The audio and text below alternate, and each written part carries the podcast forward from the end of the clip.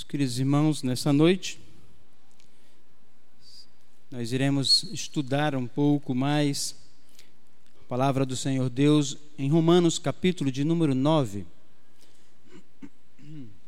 Romanos, capítulo de número 9. Eu não irei lê-lo agora, nós iremos trabalhar todo esse capítulo, mas conforme a exposição das Escrituras, nós iremos ler esse capítulo, então deixem marcado aí na sua Bíblia, Romanos capítulo de número 9. Precisamos entender um pouco o contexto no qual esse, esse capítulo ele está, está inserido, ele, no qual ele foi escrito.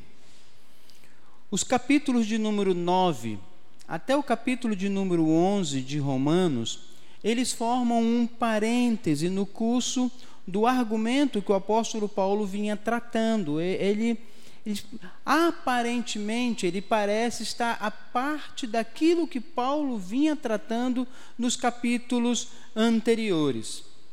Se fizéssemos ou se tivéssemos passado do capítulo 8, versículo de número 39, para o capítulo 12, versículo de número 1, talvez não perceberíamos o hiato, e eu coloco isso entre aspas, claro, nesse raciocínio do apóstolo Paulo. É como se o apóstolo Paulo viesse tratando de um assunto e ele para deste assunto e começa a conversar sobre outro assunto. E lá no capítulo de número 12, ele retorna aquilo que ele vinha tratando nos capítulos anteriores. Então, o capítulo de número 9 até o capítulo de número 11, ele vai tratar especificamente de um tema que o apóstolo Paulo ele destaca das demais dos demais assuntos que ele vem tratando na sua carta. Só para que nós entendermos, entendermos um pouco mais, nos contextos anteriores, Paulo vem tratando da necessidade universal da justiça. Capítulo de número 1, do verso 18 até o capítulo de número 3, verso de número 30 onde todos estão ah, longe do Senhor Deus, por isso há merecida justiça sobre estes homens pecadores. Então é um tema que o apóstolo Paulo trata do capítulo 1 até o capítulo de número 3, até o verso de número 20, a necessidade de justiça. Depois o apóstolo Paulo vai tratar do capítulo 3 até o capítulo de número 4, verso de número 25, a provisão divina para esta justiça. Como é que Deus é agora, diante de homens pecadores que merecem a sua justiça, como é que o Senhor Deus irá tratar algumas outras pessoas? E o Senhor Deus, ele vai, e Paulo vai tratar a respeito da justificação pela fé. E depois, ah, do capítulo 5 até o capítulo de número 8, versículo de número 39, o apóstolo Paulo vai falar sobre o significado dessa justiça. Então, o apóstolo Paulo vem tratando sobre a justiça do Senhor Deus, quer para ímpios, quer para salvos. E aqui Paulo, ele abre essa sessão, capítulo de número 9, o apóstolo Paulo abre essa sessão para tratar de um assunto no qual, digamos assim, ele tem um interesse pessoal nesse tema. Paulo gloriava-se em seu ministério como apóstolo dos gentios e se regozijava com a salvação deles. Mas a sua própria família e nação tinha em sua maioria deixado de aceitar a salvação proclamada no evangelho. Então o apóstolo Paulo vai tratar especificamente deste assunto, como que o seu povo, a sua nação, a sua família deixaram de seguir, deixaram de aceitar este evangelho da graça, apesar de que o evangelho do Senhor foi apresentado primeiramente a eles. O evangelho ele foi anunciado primeiramente aos judeus, ao povo de Israel. E como que essa nação agora faz digamos, que, e, aí nós vamos, ah, dentro do capítulo de número 9, entender um pouco mais como que essa nação rejeitou o evangelho da graça. Paulo deveria simplesmente ignorar esta realidade, este fato de que seus familiares rejeitaram a Cristo? De certo que não. Paulo ele não iria é, a, se distanciar desta verdade. Paulo sabia que, ele, que esse povo era seu povo, Paulo sabia que era sua família, e ele não queria, nem podia se desassociar dele, não tem como. É como se você estivesse em casa e você fosse alcançado pela graça e você percebesse que seus filhos não fossem alcançados por essa mesma graça que o Senhor Deus deu a você. E surge uma pergunta: por que eu e não eles? E o apóstolo Paulo, ah, ele vai tratar desse assunto porque eles e explicar o porquê que esta nação tão privilegiada, que recebeu o evangelho da graça em primeiro lugar, porque eles, quando veio o Cristo, veio o Messias, eles não creram. É claro que o apóstolo Paulo ansiava que sua família também tivesse seus olhos abertos para contemplar a verdade. Esse era o desejo dele, nós vamos ver isso de maneira muito clara. Mas precisamos entender a soberania do Senhor Deus, e é o assunto que nós iremos tratar, eu vou falar isso um pouco mais lá na frente nós precisamos entender a soberania de Deus quanto à eleição. Por que nós e não eles? Por que eu e não aqueles? E Paulo abre o capítulo de número 9 até o capítulo de número 11, ele vai tratar especificamente sobre esses temas. E era essencial que Paulo mostrasse que o evangelho pregado por ele não era uma inovação, mas o cumprimento das promessas de Deus dadas a seus pais Abraão, Isaac e Jacó. A igreja de Roma, ela fora formada primeiramente por judeus. E Paulo precisava, ao chegar lá, nós sabemos que essa carta foi escrita para o apóstolo Paulo com o desejo de ir à Espanha, mas iria encontrar em Roma, a igreja de Roma, uma parceira. E aquela igreja composta primeiramente de judeus e depois por gentios, hoje talvez a maioria composta por gentios, o apóstolo Paulo precisava ensinar e explicar àqueles irmãos que o seu evangelho não era outro senão aquele evangelho ensinado nas escrituras, dado a seus pais Abraão, Isaac e Jacó. Porém, esta nação não obedeceu a palavra do Senhor. Portanto, o capítulo de número 9 até o capítulo de número 11, o apóstolo Paulo vai tratar da rejeição dos judeus e o evangelho para os gentios. Então nós vamos olhar aqui um pouco porque a nação de Israel rejeitou a palavra do Senhor Deus. O versículo chave desses três capítulos, capítulo de número 9 até o capítulo de número 11, poderíamos colocar como o verso de número 14 do capítulo 9. Talvez esse aqui seja um dos versículos-chave que irá conduzir todo o argumento do apóstolo Paulo quanto à rejeição de Israel e o evangelho dado agora aos gentios. Romanos capítulo 9, versículo de número 14, diz assim: Que diremos, pois, a injustiça da parte de Deus? E algumas pessoas poderiam, inclusive, perguntar, e essa pergunta poderia ser levantada na igreja de Roma: Deus é injusto em escolher uns e outros não? Você já fez essa pergunta a você mesmo? Deus é injusto em escolher uns e outros não?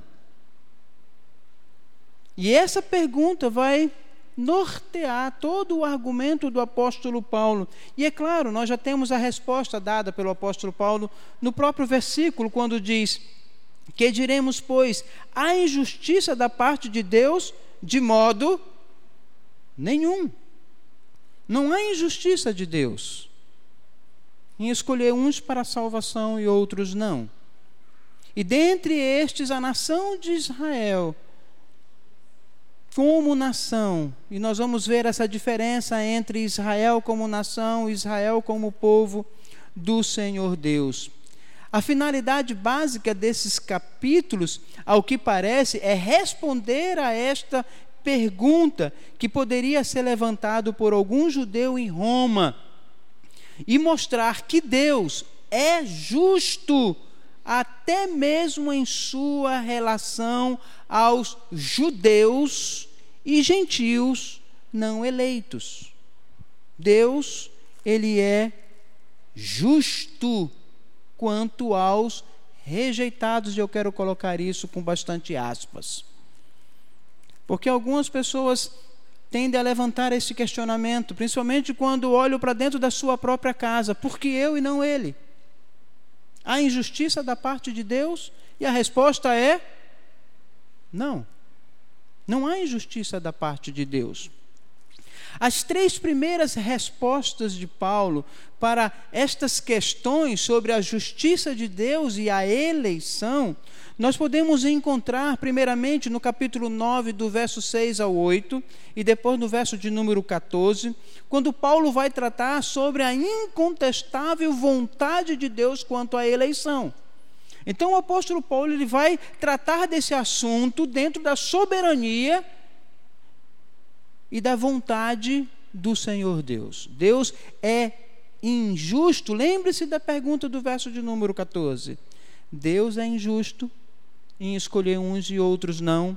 E a resposta do apóstolo Paulo, ele vem com a vontade soberana de Deus quanto à eleição. E Paulo trata isso a partir do versículo de número 6 até o 8, e nós podemos ver isso também no verso de número 14. A resposta do apóstolo Paulo também a esta pergunta, que de repente você pode, essa pergunta pode surgir em seu coração, se Deus é injusto, o apóstolo Paulo vai mostrar que Israel sempre foi um povo rebelde isso é responsabilidade humana. Nós vamos tratar um pouco sobre responsabilidade humana e soberania do Senhor Deus. Quanto à eleição, o apóstolo Paulo vai mostrar que Israel sempre foi um povo rebelde, mas Deus, por sua graça, preservou um remanescente a fim de manifestar neles a sua graça, ou seja, não por eles, não por obras, não por merecimento, mas por pura graça e vontade de Senhor Deus. Abramos comigo lá no capítulo de número 10, do verso 1 até o verso de número 13. Então o apóstolo Paulo ele vai tratar sobre este assunto, sobre a eleição, sobre a rejeição, sobre a vontade do Senhor Deus, primeiro, ele vai tratar da incontestável vontade soberana do Senhor Deus quanto à eleição. É algo que compete somente a Ele. Segundo, o apóstolo Paulo ele vai mostrar que Israel sempre foi um povo rebelde. E no meio deste povo rebelde, o Senhor Deus manifestou a sua graça tirando alguns. Nós podemos ver isso no capítulo de número 10, do verso, de, verso 1 até o verso de número 3, quando diz: Irmãos, a boa vontade do meu coração e a minha súplica a Deus a favor deles, dos judeus de Israel, deles, são para que sejam salvos. Esse é o desejo do coração do apóstolo Paulo, que a sua família seja alcançada pela graça do Senhor Deus. É um desejo sincero, um desejo honesto. Vamos ver isso no capítulo 9, versículo de número 1 ao 3. Porque lhes dou testemunho de que eles têm zelo por Deus, porém não com entendimento. Porquanto, desconhecendo a justiça de Deus e procurando, procurando estabelecer a sua própria, não se sujeitaram à justiça que vem do Senhor Deus. Então é um povo rebelde que tentou buscar a salvação pelas suas próprias forças. E no meio deste povo rebelde, o Senhor Deus escolheu alguns para manifestar a sua graça e depositar nele a salvação em Cristo Jesus. Podemos ver isso também no capítulo de número 9, do verso 30 até o verso de número 33. Um povo rebelde. E nós já começamos a entender aqui a, a responsabilidade humana diante da própria soberania do Senhor Deus. Capítulo de número 9, do verso 30 até o verso de número 33, diz assim a palavra do Senhor: Que diremos, que diremos pois? que os gentios que não buscavam a justificação vieram a alcançá-la, todavia que decorre, decorre da fé. E Israel, que buscava a lei de justiça, não chegou a atingir essa lei. Por quê? Porque não decorreu da fé. E sim, como de que de obras, Israel tentou buscar a salvação pelos seus próprios méritos, pela sua própria força, pela sua própria capacidade. Tropeçaram na pedra de tropeço, como está escrito: Eis que ponho em Sião uma pedra de tropeço e rocha de escândalo, e aquele que nela crê não será confundido. Israel negou a rocha que é Cristo porque tentou buscar a salvação pela sua própria força, pelos seus próprios méritos. Uma nação rebelde. Mas o Senhor Deus, por sua graça e vontade, decidiu escolher alguns dentre este povo rebelde para manifestar a sua graça. A doutrina da eleição soberana de Deus não é um item misterioso raramente encontrado nas Escrituras. A doutrina da eleição aparece praticamente em todas as páginas da Bíblia, do Gênesis ao Apocalipse. E nós precisamos entender isso. Nós precisamos nos curvar diante de um Deus soberano que exerce a sua vontade a homens pecadores como nós. Abram comigo lá em Atos, capítulo de número 13, verso de número 44 até o verso de número 48.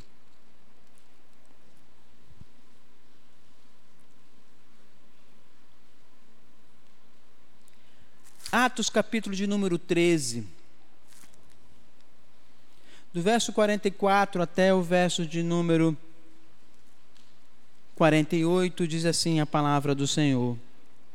No sábado seguinte, afluiu a quase toda a cidade para ouvir a palavra de Deus.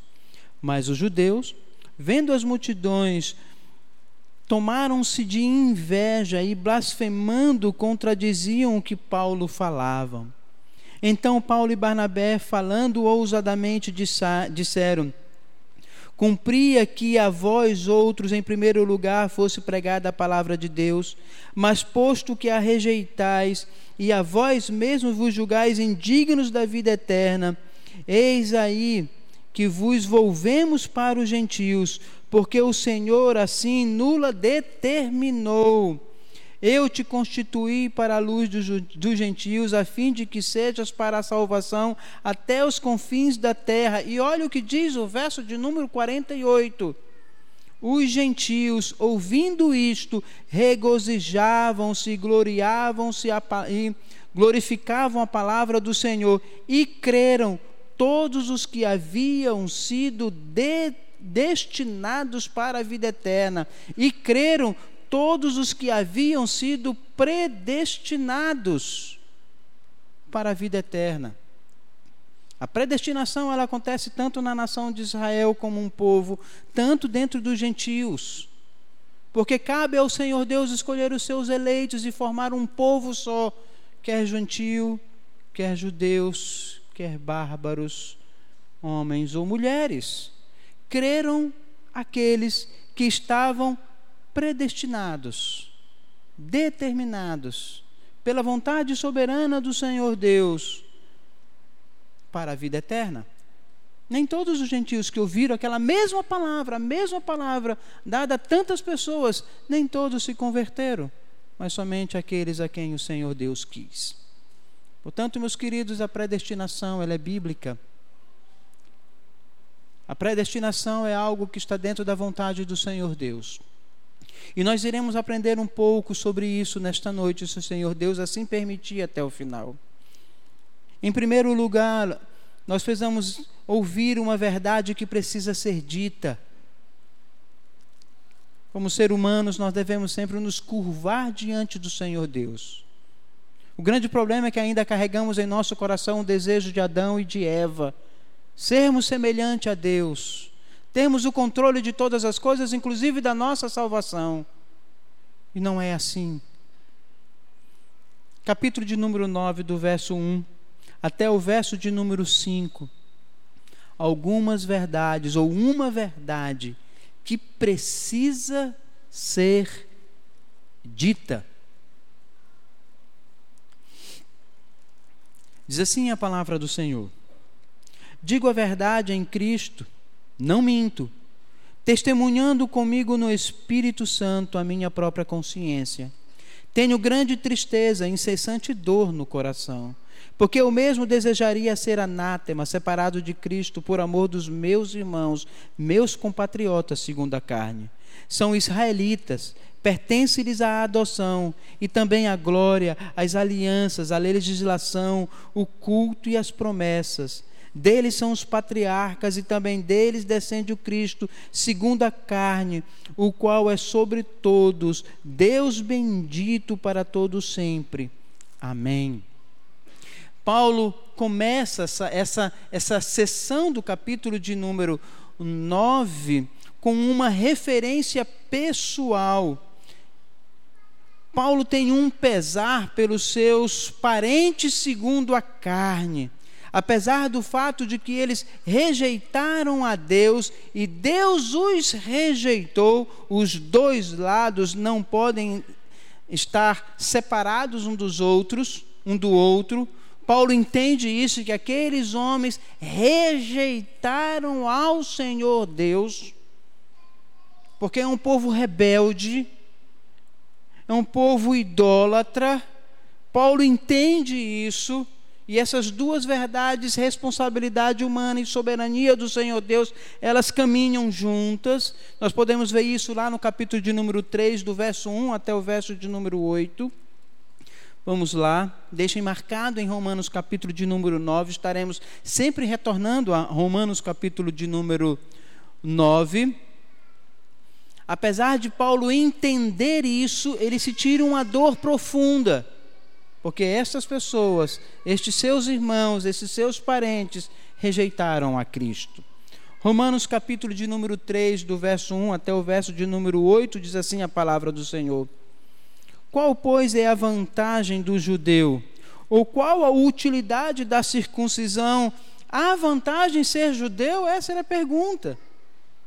Se todos pecaram, indistintamente, judeu e gentil, há vantagem ser judeu?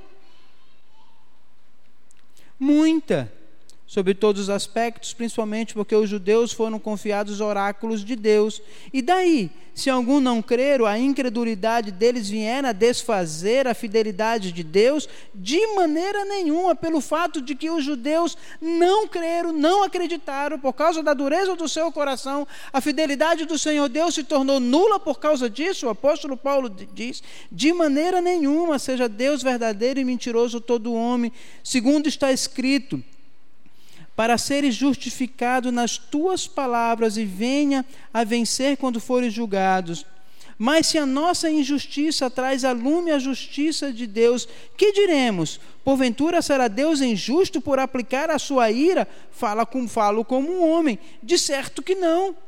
Se a nossa injustiça, a nossa pecaminosidade, o nosso desejo de não servir ao Senhor Deus, se isso traz a justiça do Senhor Deus, Deus é injusto por causa disso? A resposta é não. Deus não é injusto. E Paulo continua: certo que não, do contrário, como julgará Deus o mundo? E se por causa da minha mentira fica em relevo a verdade de Deus para a sua glória, por que sou eu ainda condenado como pecador? Essa pergunta é interessante, dada por um judeu. Se eu não tenho escolha, como é que Deus ainda me condena? É interessante a pergunta, não é? E o apóstolo Paulo ele traz as respostas a respeito de, de todas estas coisas. E, por, e porque não, não dizemos, como alguns caluniosamente afirmam, o que fazemos? Pratiquemos males para que venham bens, a condenação destes é justa. Ou seja, o Senhor Deus está tratando aquele povo segundo a dureza do seu próprio coração. Há injustiça da parte de Deus nesse ponto? A resposta é não. Nenhuma. Pelo contrário, todo pecador ele deve ser condenado e o Senhor Deus age com justiça, condenando um ímpio ao inferno. Paulo gostaria de vê-los salvos e quer que esse fato seja claramente entendido não obstante, ele tenha que dizer algumas verdades a respeito da incredulidade e da responsabilidade de Israel quanto à sua rejeição. Paulo afirma no versículo de número 1, como nós acabamos de ler, do capítulo de número 9, quando ele diz: Digo a verdade em Cristo, não minto, testemunhando comigo no Espírito a minha própria consciência. Paulo afirma no versículo de número 1, a primeira expressão delas, ele diz: Digo a verdade em Cristo, a respeito deste assunto, sobre a eleição, sobre a minha vontade de que eles sejam salvos, eu digo o seguinte: primeiro, eu digo a verdade em Cristo. O que significa que ele fala em comunhão com Cristo, de modo que a falsidade no que ele está dizendo é impossível. É como se Paulo estivesse dizendo: toma o Senhor Deus como testemunha daquilo que eu vou dizer.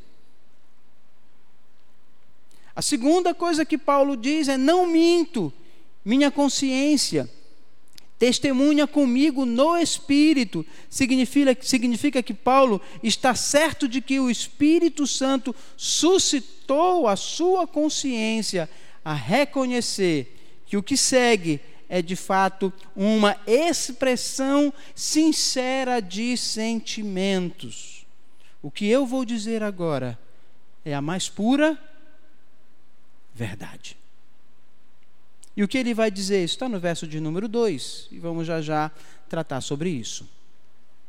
O que eu vou dizer agora, a despeito da responsabilidade deles e da vontade soberana do Senhor Deus quanto à eleição, o que eu vou dizer é da mais pura verdade. Tomo o Senhor Deus como testemunha do que eu vou dizer, e o Espírito Santo confirma em meu coração e na minha consciência, para que eu não minta a vocês. Paulo olhava para os seus compatriotas com sinceridade em seu coração e lamentava o fato de que eles não reconheciam a Cristo como Messias, e isso causava intensa dor no coração do apóstolo Paulo. Quantos de nós também não se entristecem ao perceber que seus familiares não amam a Cristo como Senhor. E às vezes surge aquela pergunta: Senhor, por que eu e não Ele? Isso não causa dor em seu coração?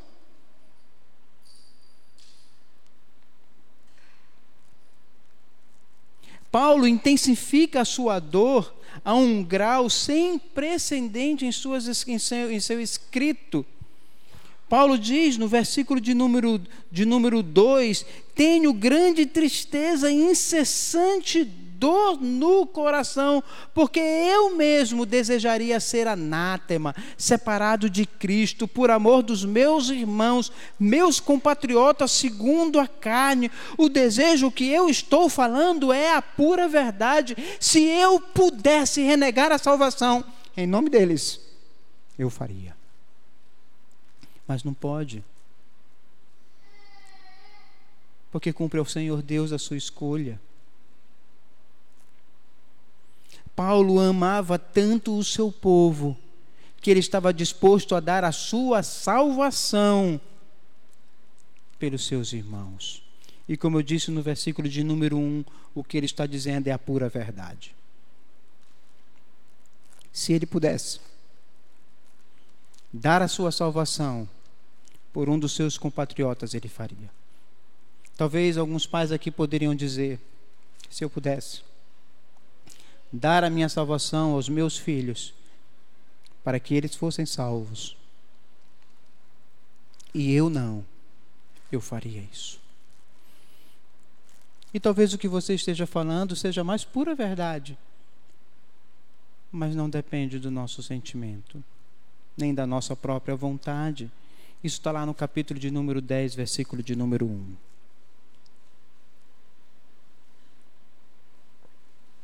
Diz assim: Irmãos, a boa vontade do meu coração e a minha súplica a Deus a favor deles são para que eles sejam salvos. Esse é o desejo do meu coração e é um desejo sincero. A palavra anátema que Paulo usa significa que ele se colocaria sobre a maldição de Deus e se entregaria à destruição total, se ao fazer isso, o seu povo reconhecesse a Cristo. É isso que ele está dizendo. Eu me coloco sobre essa maldição eterna. Se o que eu, se, se o que eu fizer salvasse o meu povo. Como é que, um, que o povo de Israel, de privilégios peculiares, foi capaz de rejeitar o seu próprio Messias? Como é possível explicar tal apostasia por parte deles? Aqueles que chegaram tão alto no serviço de Deus, agora rejeitaram o Filho de Deus, a justiça de Deus oferecida pelo seu Filho. Como é que pode? E Paulo explica isso no capítulo de número 9, a partir do versículo de número 4. Veja os privilégios que, que, que esse povo teve. Privilégio talvez que nenhum de nós humanamente falando, passou. Diz Paulo, o desejo do meu coração, e como eu falei, eu tomo o Senhor Deus como testemunha daquilo que eu vou dizer. Eu gostaria, se fosse possível, Senhor Deus, que o Senhor me lançasse em trevas eternas, para que um dos meus familiares pudesse entender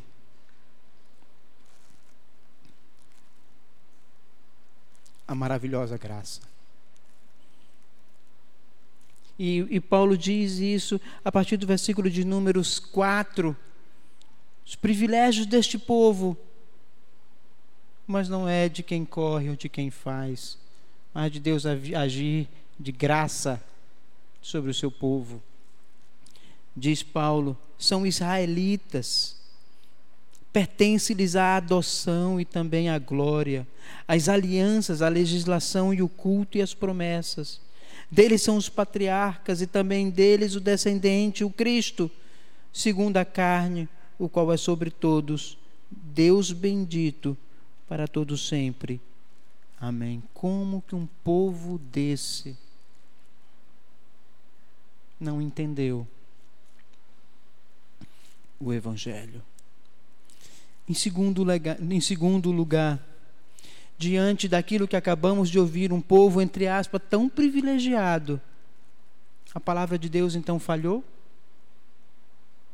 Se esse povo privilegiado, do qual nós vimos do verso 4 até o verso de número 5, se esse povo tão privilegiado não foi alcançado por esta palavra, significa que Deus falhou? Olha a resposta que o apóstolo Paulo nos ensina do verso 6 até o verso de número 13. Diz assim a palavra do Senhor. E não pensemos que a palavra de Deus haja falhado. O fato desse povo, com privilégios, deles não, deles não terem entendido o evangelho da graça, a não ser os remanescentes, aquele a quem Deus derramou da sua graça soberana sobre eles a quem Deus, por intermédio da palavra, pelo derramamento do Espírito, o fez entender. o apóstolo Paulo diz: E não pensemos que a palavra de Deus haja falhado, porque nem todos os de Israel são de fato israelitas. Aí o apóstolo Paulo já começa a tratar de, do assunto específico. Ele faz a distinção entre Israel e israelitas, entre nação e povo de Deus, entre nascer da carne e nascer segundo a vontade do Senhor Deus. Continuando, e não pensemos que a palavra de Deus haja falhado, porque nem todos de Israel são de fato israelitas. Nem por serem descendentes de Abraão são todos seus filhos, mas em Isaac será chamada a sua, a sua descendência. Isto é, estes filhos de Deus não são propriamente os da carne, mas devem ser considerados como descendência os filhos da promessa. Porque a palavra da promessa é esta: por esse tempo virei e Sara terá um filho, e, não, e ela e não e não ela somente, mas também Rebeca, ao receber de um só Isaque, seu pai. E ainda não eram gêmeos nascidos, nem tinham praticado bem ou mal, para que o propósito de Deus quanto à eleição prevalecesse, não por obras, mas por aquele que chama. Já foi dito a ela: o mais velho será servo do mais moço, como está escrito: Amei a Jacó, porém me aborreci de Esaú. Olha o que diz o verso de número 11. Em primeiro lugar, nós podemos entender aqui como nós já tratamos a respeito disso sobre a eleição. A eleição está no coração do Senhor Deus, na vontade soberana e exclusiva do Senhor Deus, não por méritos, porque nós vimos que Israel teve privilégios. Mas o verso de número 11 diz assim: E ainda não eram os gêmeos nascidos, nem tinham praticado bem ou mal, para que o propósito de Deus quanto à eleição prevalecesse, não por obras, mas por aquele que o chama. Deus cumpriu sua promessa, só que essa foi dada não a Israel como nação, mas sim ao verdadeiro Israel espiritual. Paulo faz essa distinção entre Israel e israelita. A palavra do Senhor Deus, como faz a pergunta, então pensemos que a palavra de Deus haja, falhado de forma nenhuma. Aqueles a quem Deus havia escolhido no, no povo de Israel, estes, estes entenderam, se arrependeram e foram alcançados pela graça do Senhor Deus.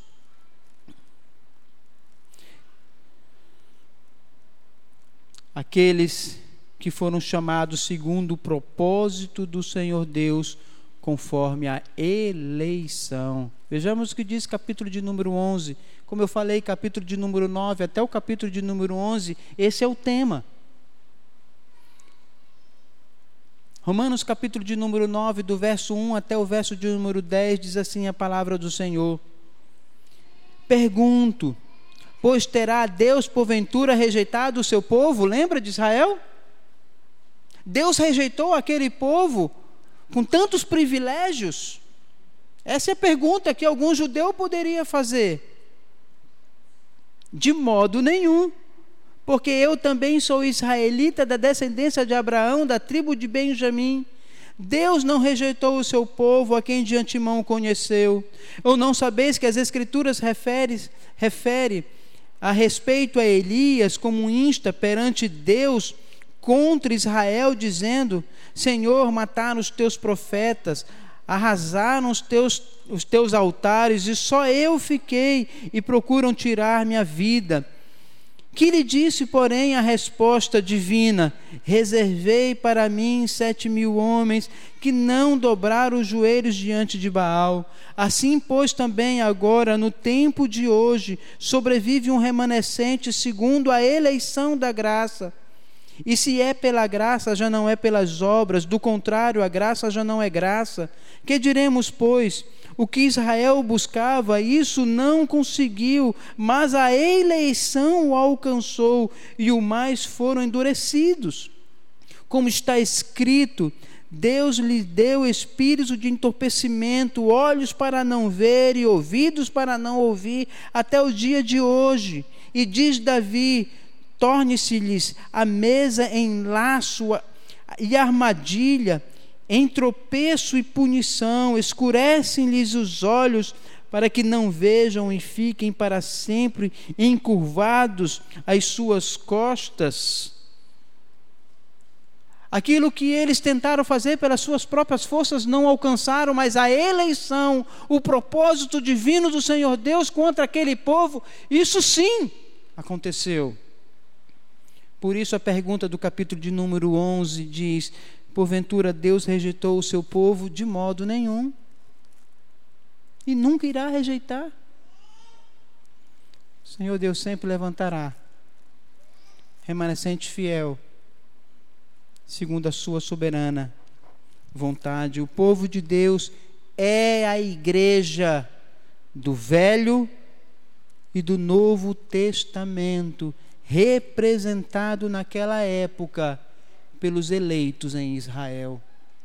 Não há dois povos, duas igrejas, há um povo, uma igreja, tanto no Antigo quanto no Novo Testamento que foram alcançados pela mesma graça e escolhidos pela mesma vontade soberana do Senhor Deus. E nós precisamos entender isso. O ponto aqui é que Abraão teve dois filhos, voltando ao capítulo de número 9.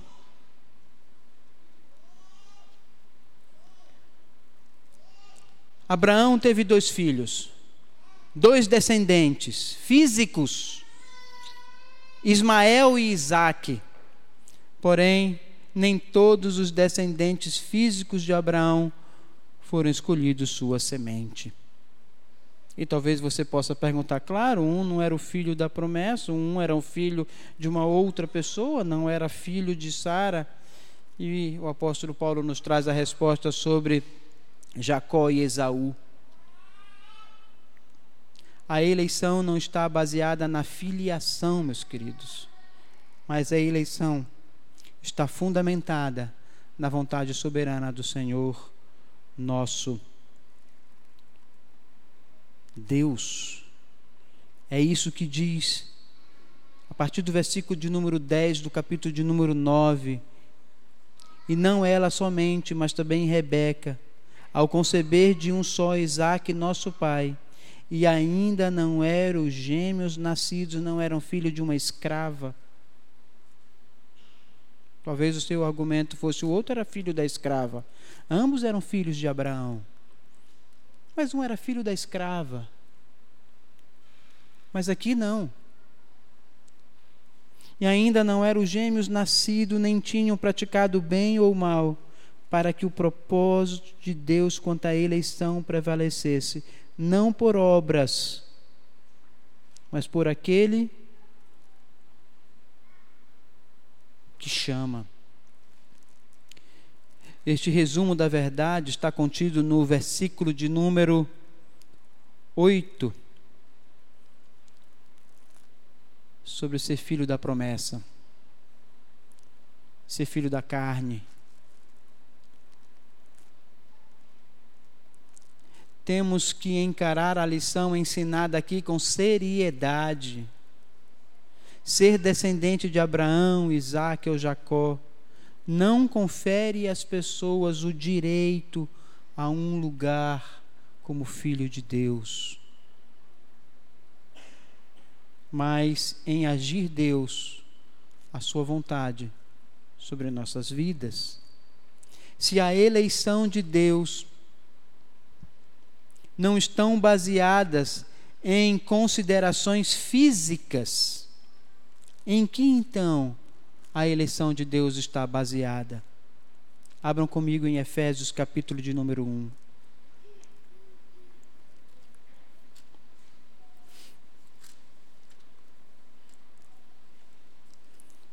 Efésios, capítulo de número 1, a partir do versículo de número 3, se a eleição de Deus não está baseada em questões físicas, por nascimento, então a eleição de Deus está baseada em quê?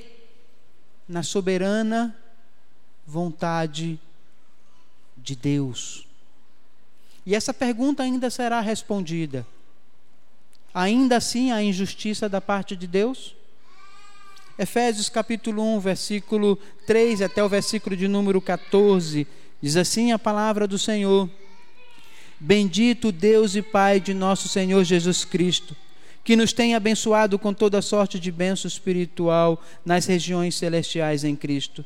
Assim como nos escolheu nele antes da fundação do mundo, para sermos santos e irrepreensíveis perante ele, e em amor nos predestinou para ele para a adoção de filhos por meio de Jesus Cristo, segundo o beneplácito da sua vontade, para louvor da, da glória, para louvor da glória de sua graça que ele nos concedeu gratuitamente no amado, no qual temos a redenção pelo seu sangue, a remissão dos pecados, segundo a riqueza da sua graça, que Deus derramou abundantemente sobre nós e em toda a sabedoria e prudência, desvendando-nos o mistério da sua vontade, segundo o seu beneplácito que propusera em Cristo, de fazer convergir nele, na dispensação da plenitude dos tempos, todas as coisas, tanto as do céu como as da terra. Nele digo, no qual fomos também feitos heranças,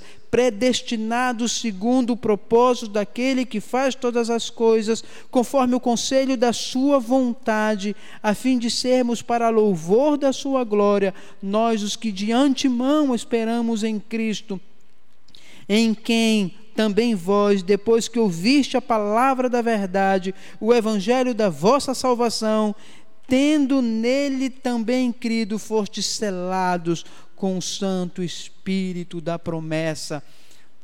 A eleição está fundamentada na vontade soberana do nosso Deus. Ainda em Efésios, capítulo 2, do verso 1 até o verso de número 9,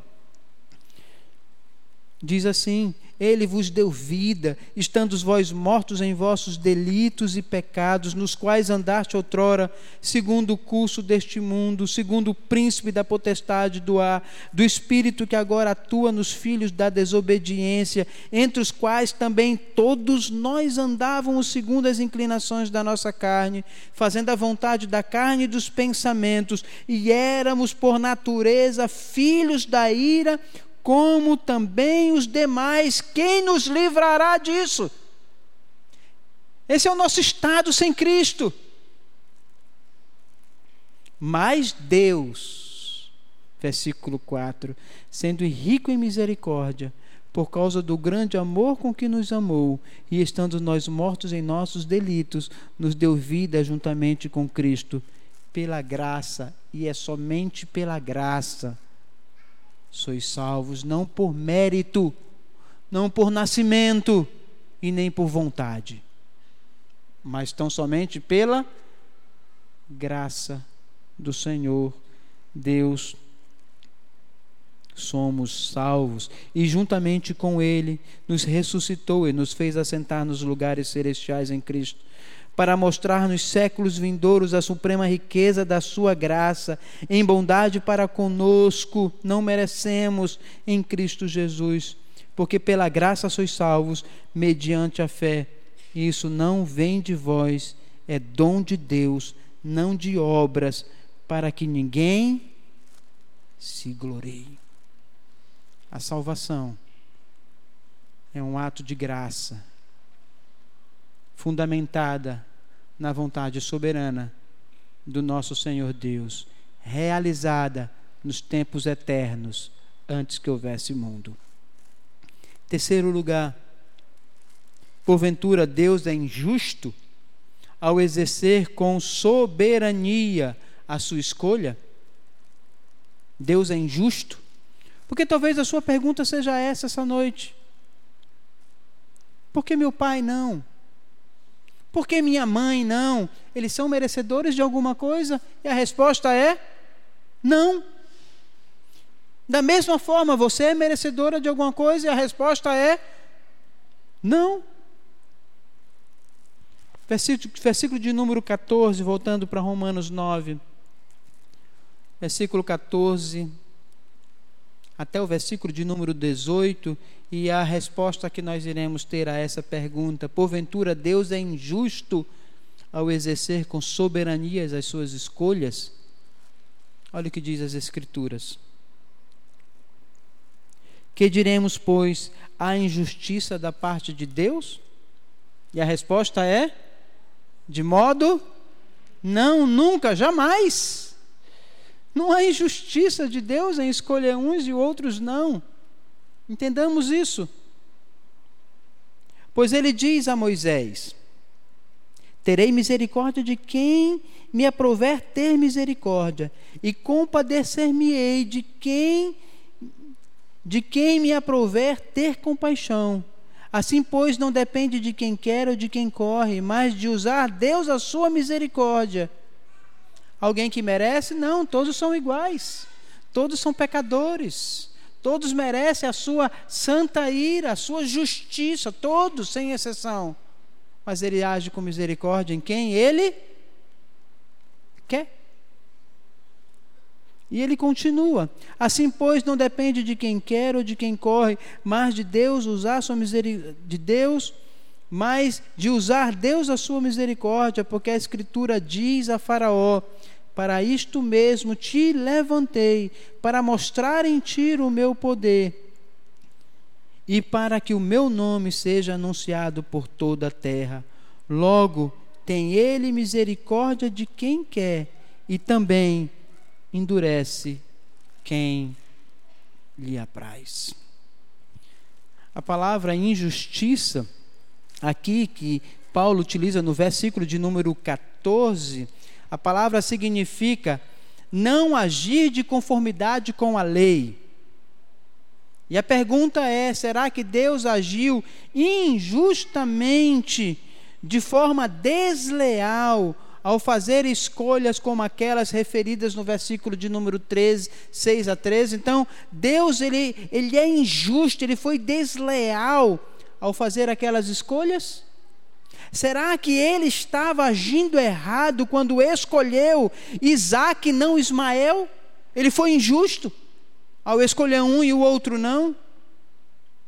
Será que Deus agiu injustamente ao abandonar ao rejeitar Esaú e amar a Jacó? Essas são as perguntas. Será que Deus agiu injustamente ao abandonar Israel como nação escolhida? O argumento do apóstolo Paulo aqui está no versículo de número 15.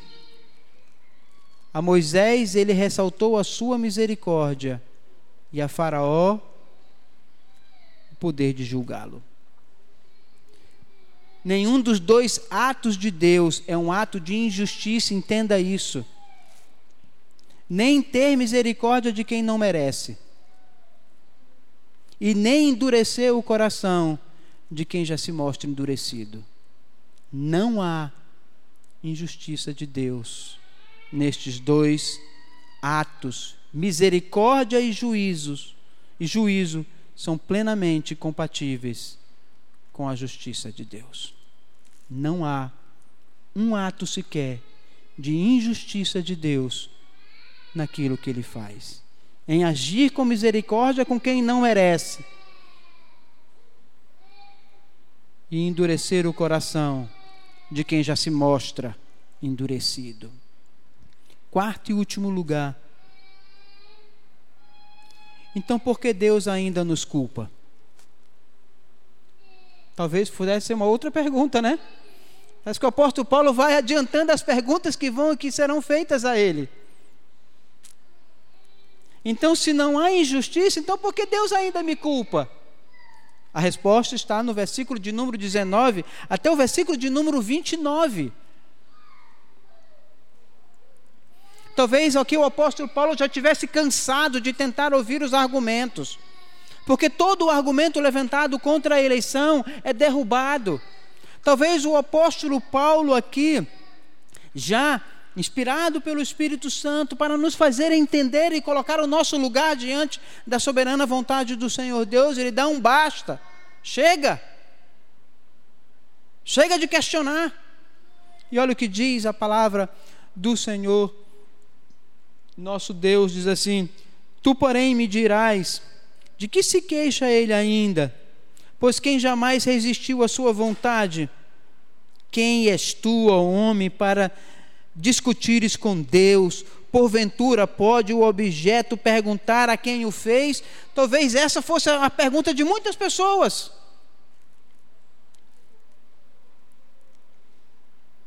Como é que alguém pode resistir à vontade soberana do Senhor Deus? Então ele me culpa de quê? Calha a boca, homem. E se submeta à vontade soberana do Senhor Deus na sua vida. Você é pó e ele é Deus. E cumpre a ele fazer a sua própria vontade. E o apóstolo Paulo diz: Quem é tu, ó homens, para discutir com Deus? Porventura pode o objeto perguntar a quem o fez: Por que me fizestes assim? Ou não tem o oleiro direito sobre a massa, para do mesmo barro fazer um vaso de honra e outro para desonra?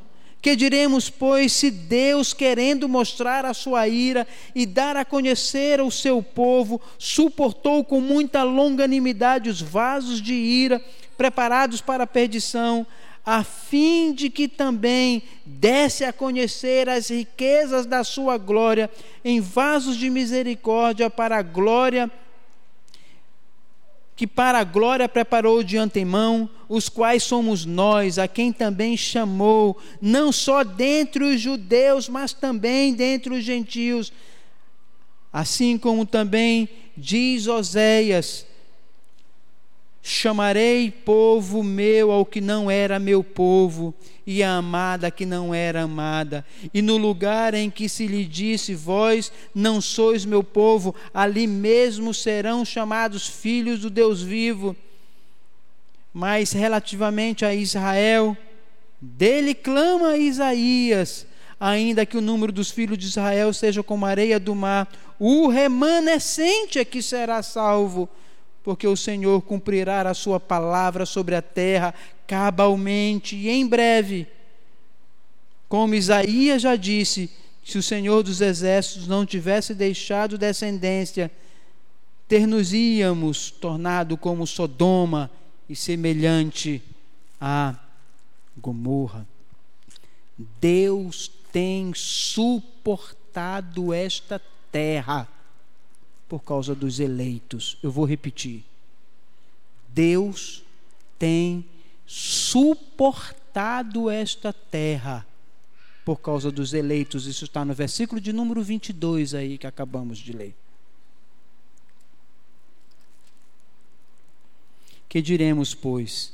Se Deus, querendo mostrar a sua ira e dar-se a conhecer o seu povo, suportou com muita longanimidade os vasos de ira preparados para a perdição. É por isso que quando Cristo vier, na sua segunda vinda, e a igreja for retirada, ou seja, os eleitos de Deus, não resta mais nada nesta terra que aplaque a santa ira justa do nosso Deus. Assim foi com Sodoma. Assim foi no tempo de Noé. Este mundo ainda existe por causa dos eleitos de Deus. E somente isso. A resposta tríplice do apóstolo Paulo a esta questão do ser humano, quando questiona Deus, pode ser respondida da seguinte forma: primeiro, Deus, na qualidade de oleiro, tem o direito de moldar a massa como quer e nós não temos o mínimo direito de questionar.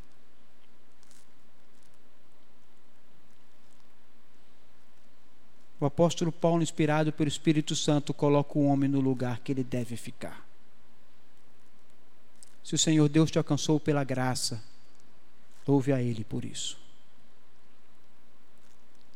Segunda resposta do apóstolo Paulo a esta pergunta: cabe a Deus revelar-se assim, como Ele é, tornando conhecido a sua ira e a sua graça. Assim Deus se revela. E as Escrituras mostram isso. Terceira verdade. Deus anunciou de antemão, através da Escritura, tanto a inclusão dos gentios, como a exclusão de Israel, com exceção de um remanescente. Quais são as aplicações que podemos ter desse texto que nós lemos? É um texto longo, e como eu falei, o capítulo 9 até o capítulo de número 11, todo ele trata sobre a soberania do Senhor Deus quanto à eleição. Primeira aplicação: qual deve ser o seu sentimento quanto aos seus amigos, parentes que não conheceram e alguns deles nunca conhecerão a Cristo? qual deve ser o seu sentimento. Versículo de número 2. Tenho grande tristeza e incessante dor no coração. Paulo diz que a dor que sente é uma dor de alma, uma dor profunda, uma dor incessante, uma dor diária Paulo está passando por algo que chamamos de dolor, um termo latino que deu origem ao nome de uma rua da antiga Jerusalém, chamada Via Dolorosa. Significa caminho do sofrimento ou da dor. Esta é a dor que Paulo sente ao olhar para os seus parentes. Que talvez alguns deles não serão alcançados pela graça. Essa deve ser a sua dor.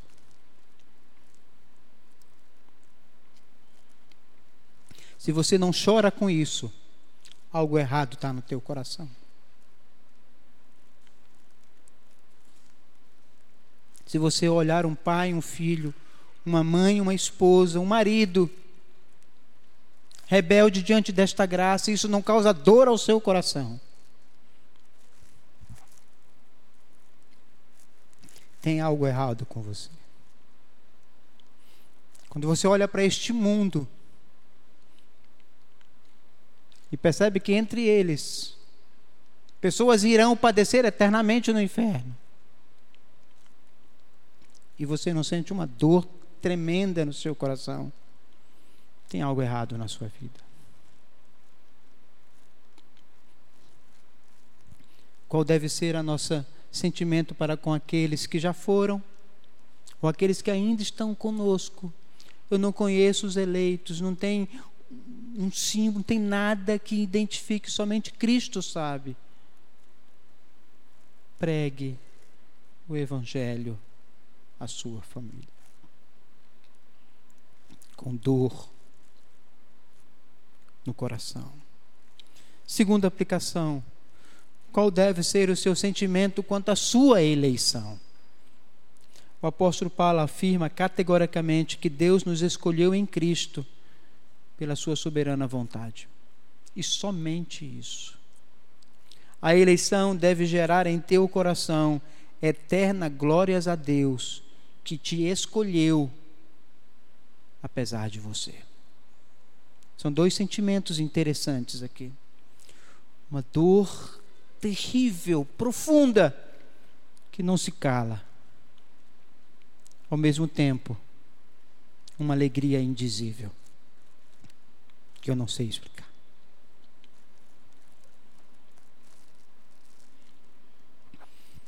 Por que eu? Você já parou para pensar nisso? Por que você e não o seu irmão? Você já parou para pensar nisso? Isso deve gerar no seu coração uma alegria indizível. Senhor Deus da glória, obrigado. Terceira aplicação que podemos ter desse texto. E é a pergunta que muitas pessoas, dentre elas alguns irmãos nossos arminianos, fazem. Qual o propósito, então, da evangelização? Se todos já estão escolhidos, por que, que eu vou evangelizar? O propósito da evangelização não é e nunca foi converter ninguém. O propósito da evangelização é a glória de Cristo. Que esta glória deve ser espalhada por este mundo, quer através da sua justiça ou através da sua misericórdia. Proclamamos o Evangelho por causa da glória do Cristo que me salvou apesar de mim. Portanto, meus queridos, proclame esse Evangelho. Anuncie esse Evangelho. Começando em casa, no trabalho, na rua. Proclamamos o Evangelho por obediência àquele que nos chamou, àquele que nos escolheu. É por isso que proclamamos o Evangelho que esses três sentimentos possam inundar o nosso coração de dor pelos nossos parentes e amigos que talvez nunca conhecerão a esse Cristo que eu conheço. Alegria, porque apesar de mim, o Senhor Deus me escolheu. Por que eu não sei? E terceiro, que o seu coração encha do desejo da proclamação da glória de Cristo nesta terra. Fechemos nossos olhos e oremos ao Senhor que nos chamou. Eu não entendo. Eu não entendo. Porque eu não entendo. Mas eu sei que Ele me chamou. E por causa desse chamamento e da Sua graça em minha vida, estarei eternamente na Sua presença. É indizível o que eu sinto. Oremos ao Senhor Deus. Senhor Deus, aquele que nos escolheu antes da fundação do mundo, que enviou o seu Filho para pagar a minha dívida, para pagar os meus pecados, para sofrer no meu lugar. Nós te louvamos, ó Cristo, que por obediência à vontade soberana do Pai, sofreu a santa ira justa de Deus, expresso naquela cruz do Calvário.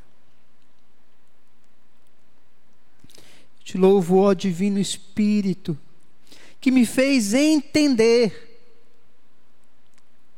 a bendita salvação na pessoa de Cristo Jesus, meu Senhor. Que as nossas vidas, ó Pai, seja uma manifestação desta alegria que vivemos hoje, em vidas santas, piedosas, que glorifique o teu nome. Como nós aprendemos, ó Deus, que o nosso coração se encha de dor profunda pelos nossos parentes e amigos, que talvez nunca conhecerão esta verdade. Ao mesmo tempo que o meu coração se encha de alegria em saber que eu fui alcançado por esta graça. E que este coração também, ó Deus, se encha do desejo de proclamar a Cristo, justiça de Deus, misericórdia do Senhor também. Que esse seja o nosso sentimento. Que possamos olhar para a eleição, um ato sublime, maravilhoso, porque se assim não fosse, todos nós estaríamos perdidos no inferno porque é isso que merecemos.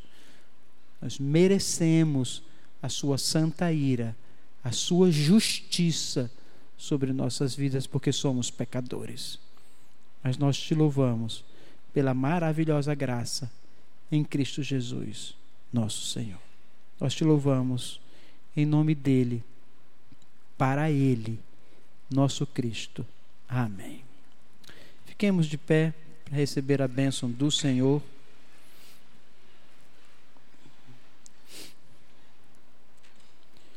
Recebamos a bênção do Senhor. Que a graça do nosso Senhor Jesus Cristo, graça imerecida, graça que recebemos tão somente porque o Pai assim nos elegeu antes da fundação do mundo e que o dom do Espírito Santo que nos faz entender esta maravilhosa graça seja com este povo e com todo o povo de Deus espalhado nesta terra, que aguarda a tua vinda, ó Cristo, agora e sempre. Amém.